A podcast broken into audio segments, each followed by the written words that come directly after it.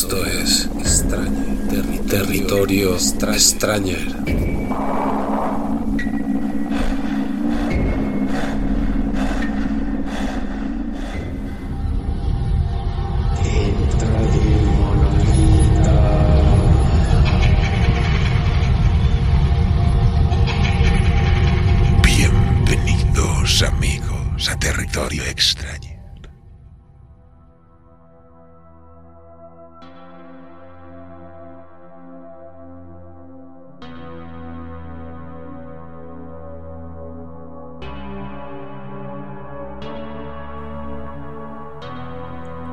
Iván yace en el pasillo con la cara ensangrentada. En un instante de lucidez piensa en sus víctimas, en la muerte que les espera.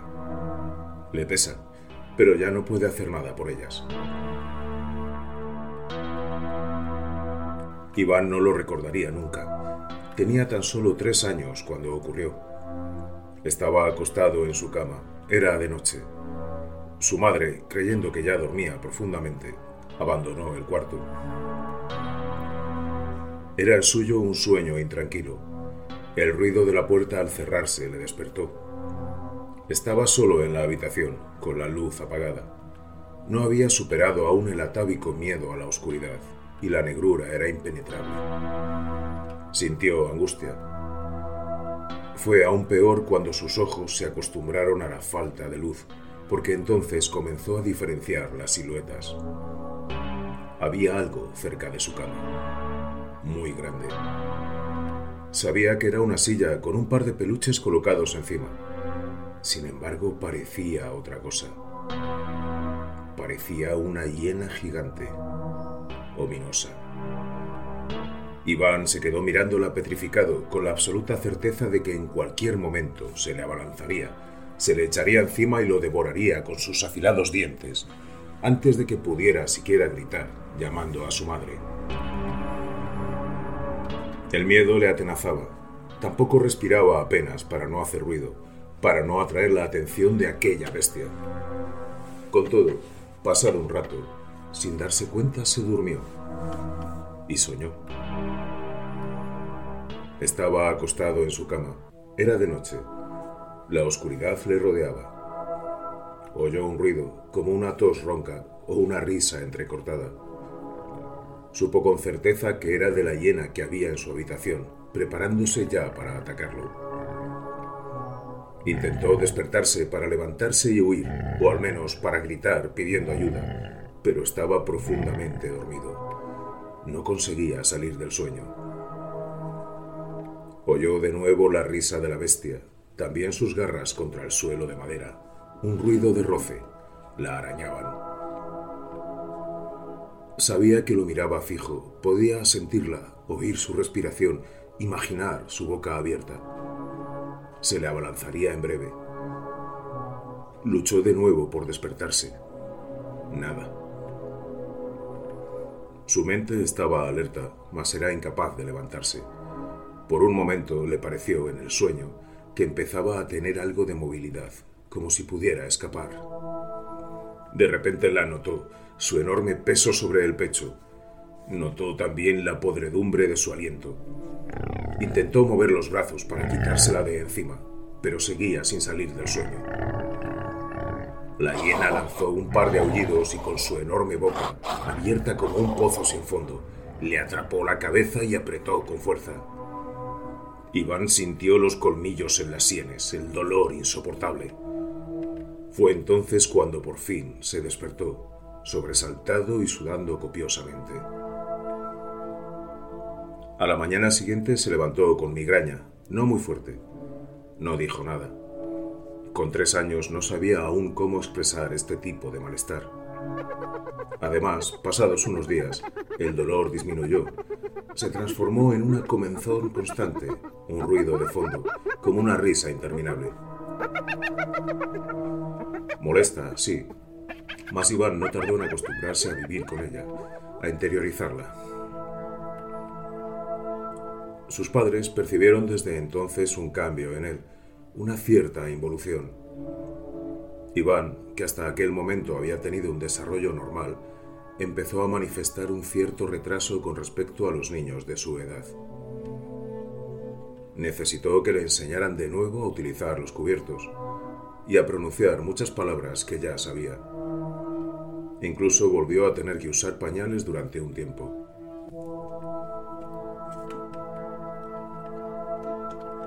Cuando llegó el momento de comenzar el colegio, su retraso no fue el suficiente como para ponerlo en un centro de educación especial. Así que terminó, cómo no, siendo el tonto de la clase, posición que, muy a su pesar, mantuvo hasta el final de la educación obligatoria. Era el hazme reír, el objeto de todas las burlas de sus compañeros, la última mierda. Para Ma Sinri, sus padres tuvieron otro hijo, que resultó ser brillante. Las comparaciones por parte de los familiares fueron siempre inevitables y, para Iván, devastadoras. Incluso sus padres mostraron desde el principio preferencia por su hermano pequeño, que en cuanto pudo empezó también a ningunearlo. La risa a su costa era constante, la de los demás, que se confundía con la que oía en su cabeza. Iván creció acumulando rabia, sintiendo un odio y desprecio crecientes por toda la gente que conocía, su mirada y su rictus cuando se aguantaban la carcajada. Pensaba de continuo que algún día lo pagarían, que algún día alguien lo iba a pagar y acallaría las risas. En la pubertad se dedicó a torturar perros, tan solo porque la gente solía sonreír al verlos, porque les gustaban. Sonreían con los perros, pero de él se reían. Comprendió con el paso del tiempo que atormentar a aquellos animales no era suficiente que debía enfrentarse a los que se burlaban de él. Que los canes no eran sino un burdo sustituto de lo que realmente debía hacer. Todo el daño posible. Una vez acabada la educación obligatoria, que no fue capaz de sacar a curso por año, pese al acicate que representaba a su hermano y las clases de refuerzo a las que sus padres le apuntaban cada año, realizó cursos de formación sin mucho éxito y, al final, siendo mayor de edad, consiguió un empleo de cartero. Y así es como había llegado allí, a aquel momento. Porque trabajar de cartero reportaba unas ventajas muy beneficiosas. Si uno prestaba atención y tenía una memoria fotográfica, como lo era la suya, a través del correo podía saber el número de personas que vivían en una casa, al menos los adultos, si tenían o no niños o animales domésticos, sus hobbies, los servicios que solicitaban y a qué compañías, y dónde compraban, y por lo tanto su nivel económico, algo que no siempre era posible inferirlo del lugar en que vivían. Las entregas aportaban aún más, cuando la casa estaba ocupada y cuándo no, y qué días. En conjunto, un montón de información. Y si uno quería, la podía utilizar oportunamente. Y él lo había hecho. En esos momentos tenía una familia entera a su disposición para satisfacer sus deseos. Entrar en este hogar ha sido fácil. Se ha presentado al caer la noche, aún pronto. Es invierno. Como un técnico del servicio de exterminadores que utilizan en la casa para evitar las cucarachas y las hormigas. Podía haber elegido otro servicio de los muchos que esa familia solicita de continuo, pero le gustó la ironía.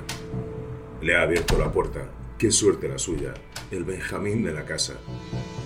Se ha hecho con él fácilmente, poniéndole un enorme cúter en el cuello. Y con los otros miembros de la familia, apuntándolos con una pistola.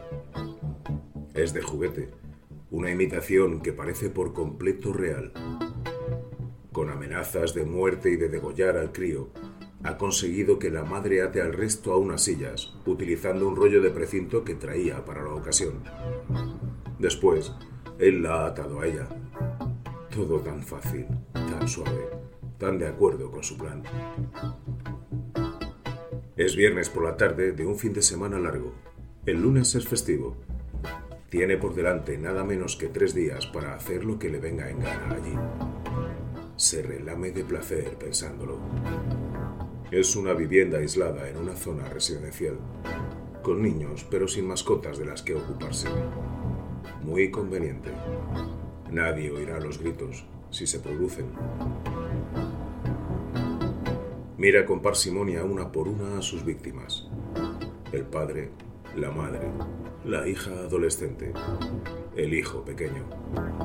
Todos bien atados y amordazados, cada uno en una silla. Les ha puesto además precinto en el pelo, de manera que les tire cada vez que muevan un poco la cabeza. Ellos le devuelven una mirada de terror con los ojos desorbitados y tienen una razón de peso para temerlo. Está a cara descubierta, lo que con alta probabilidad implica, lo saben, que no va a dejar ni un testigo vivo. Y así es. Él está sentado en otra silla, enfrente, disfrutando de la situación, del poder que tiene en ese momento. Y piensa en qué hacer ahora. Las posibilidades son tantas. Esta es la única parte del plan que no ha pensado a conciencia, porque no estaba seguro de qué le gustaría hacer llegado el momento. Es su primera vez. Sin embargo, no está nervioso, por la razón que sea. Quizá piensa, esto es para lo que ha nacido, para lo que está destinado.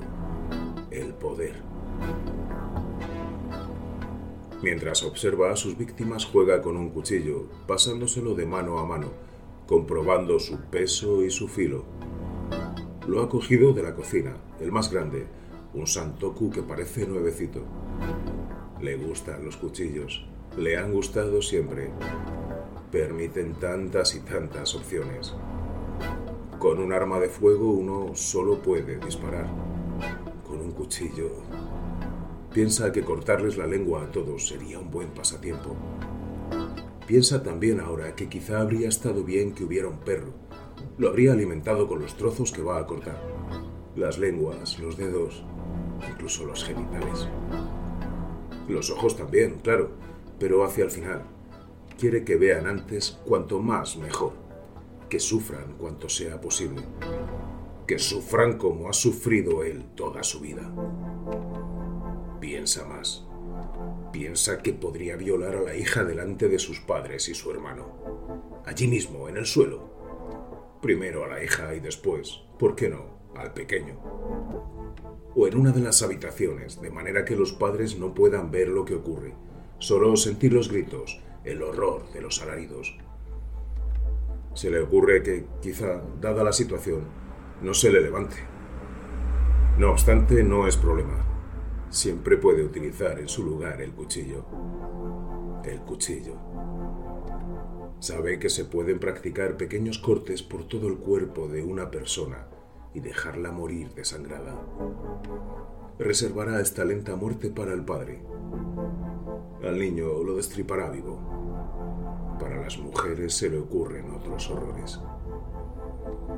No tiene prisa ninguna y lo primero es actuar evitar fugas en caso de que alguno consiga soltarse. Muy convenientemente, ya los ha descalzado. Se acerca al padre, apoya el filo del cuchillo en el tendón de Aquiles del pie derecho y presiona despacio. Primero corta la piel y la sangre empieza a manar. Después el tendón. El tejido es fuerte, pero él lo es más termina cediendo tras algo de esfuerzo. El padre trata de gritar a través del calcetín que le ha metido en la boca, sin mucho éxito.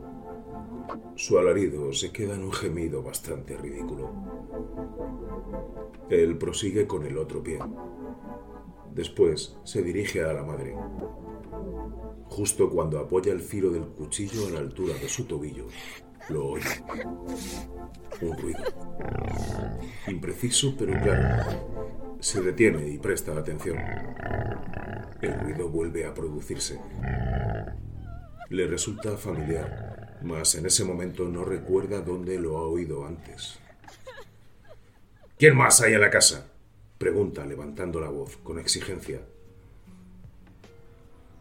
La familia entera lo mira con espanto con más espanto que antes, si acaso es esto posible.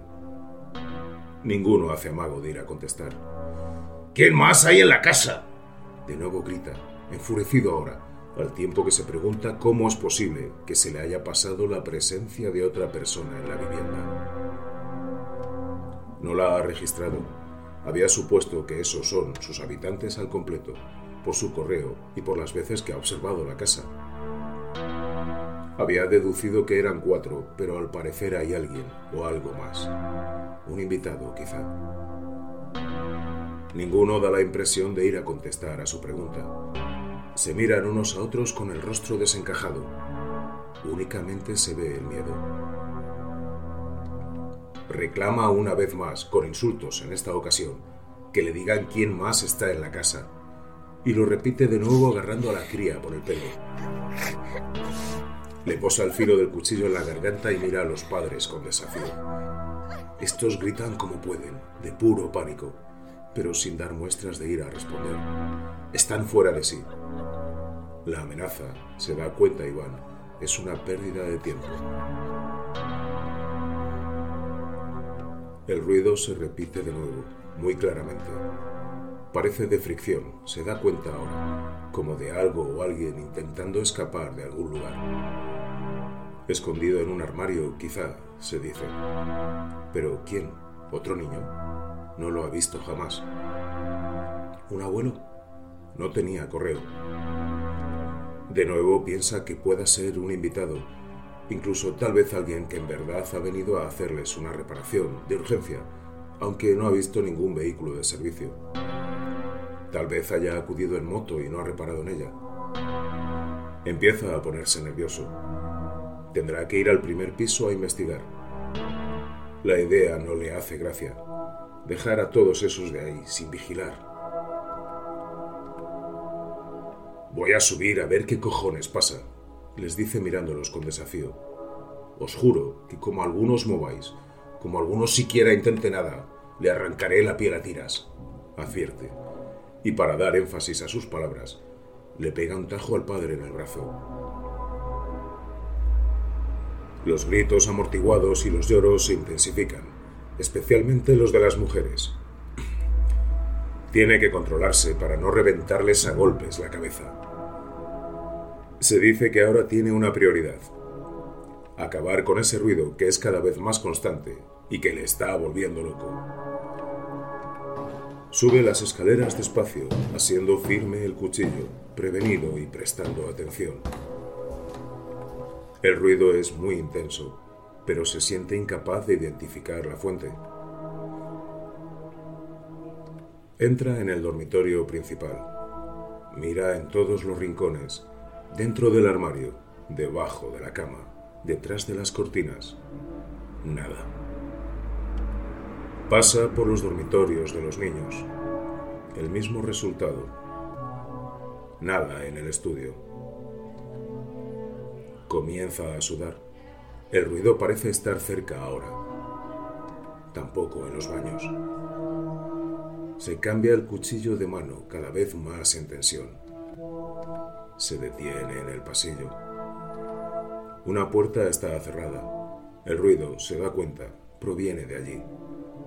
Observa con los ojos desorbitados cómo se abre de golpe, con fuerza, el marco revienta. Y se queda helado, se orina encima. Una enorme cabeza asoma, lo mira y comienza a reír con las fauces abiertas, babeantes. La hiena se le acerca lento, como si mesurase lo que está a punto de ocurrir. Iván da media vuelta e intenta escapar, pero es inútil. Siente sobre sí el olor nauseabundo, el peso de la bestia y sobre todo sus fauces cerrándose en torno a su cabeza.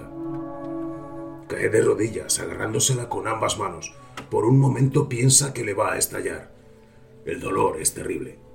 Grita, grita con todo el aire de sus pulmones, clama pidiendo ayuda. Intenta como puede arrastrarse hasta las escaleras, mas le fallan las fuerzas. La presión en el cráneo se vuelve insoportable.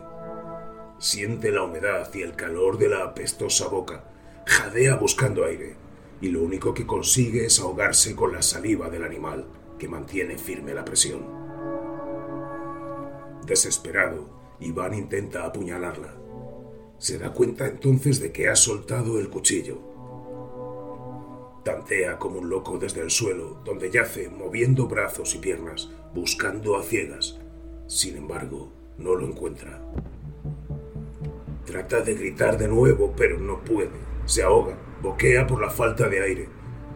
Siente sus manos en la cara y las heridas que se provoca con las uñas, lacerando la piel, destrozándose los ojos y la boca. La sangre emana entre sus dedos. En ese momento se le oscurece la vista y vuelve a un sueño olvidado, de oscuridad y miedo, de dolor, de mucho dolor. El tumor que se originó en aquel momento de su infancia, tan pequeño como la cabeza de un alfiler, ahora tiene un tamaño considerable y acaba de rematarlo. Lo último que Iván oye es una tos ronca, como una risa entrecortada. La misma que ha estado oyendo toda su vida a su costa.